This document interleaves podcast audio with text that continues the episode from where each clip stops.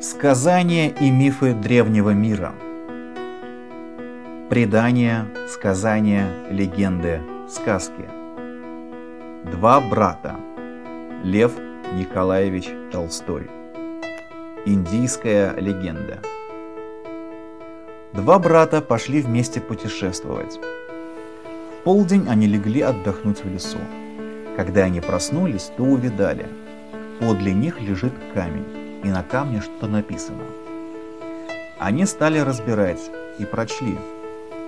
Кто найдет этот камень, тот пускай идет прямо в лес на восход солнца. В лесу придет река. Пускай плывет через эту реку на другую сторону.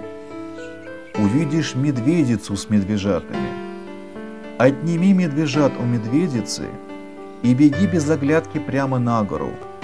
На горе увидишь дом, и в доме том найдешь счастье. Братья прочли, что там было написано, и Меньшой сказал, «Давай пойдем вместе. Может быть, мы переплывем эту реку, донесем медвежат до дому и вместе найдем счастье». Тогда старшой сказал, я не пойду в лес за медвежатами и тебе не советую. Первое дело. Никто не знает, правда ли написано на этом камне. Может быть, все это написано на смех. Да может быть, мы не так разобрали. Второе. Если правда написано, пойдем и в лес, придет ночь. Мы не попадем на реку и заблудимся.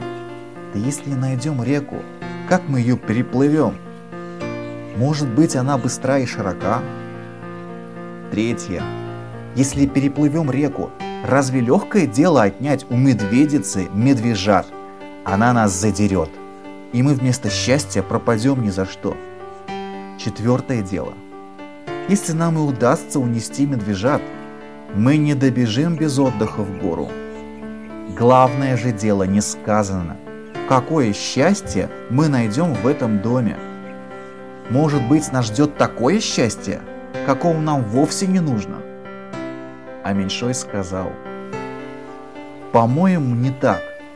Напрасно это писать на камне не стали бы. И все написано явно. Первое дело. Нам беды не будет, если и попытаемся. Второе дело. Если не пойдем, кто-нибудь другой прочтет надпись на камне и найдет счастье, а мы останемся ни при чем. Третье дело. Не потрудиться, да не поработать, ничто на свете не радует. Четвертое. Не хочу я, чтобы подумали, что я чего-нибудь да убоялся. Тогда старшой сказал. И пословица говорит, искать большого счастья, малость потерять. Да еще, не сули журавля в небе, отдай синицу в руки.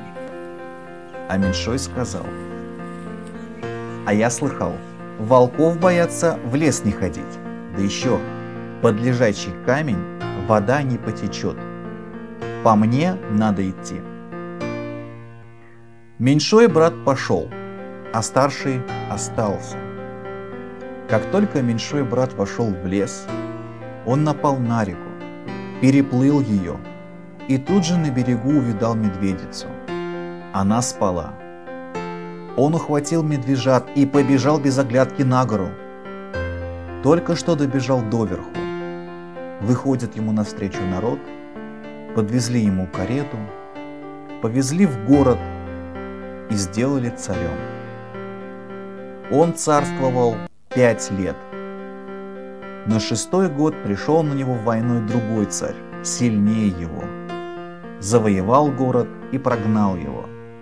Тогда меньшой брат пошел опять странствовать и пришел к старшему брату. Старший брат жил в деревне не богато, не бедно.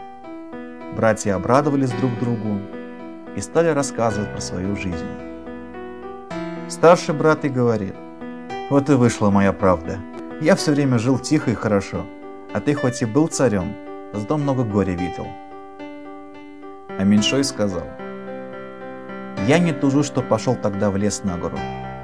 Хоть мне и плохо теперь, зато есть чем помянуть мою жизнь, а тебе помянуть-то нечем.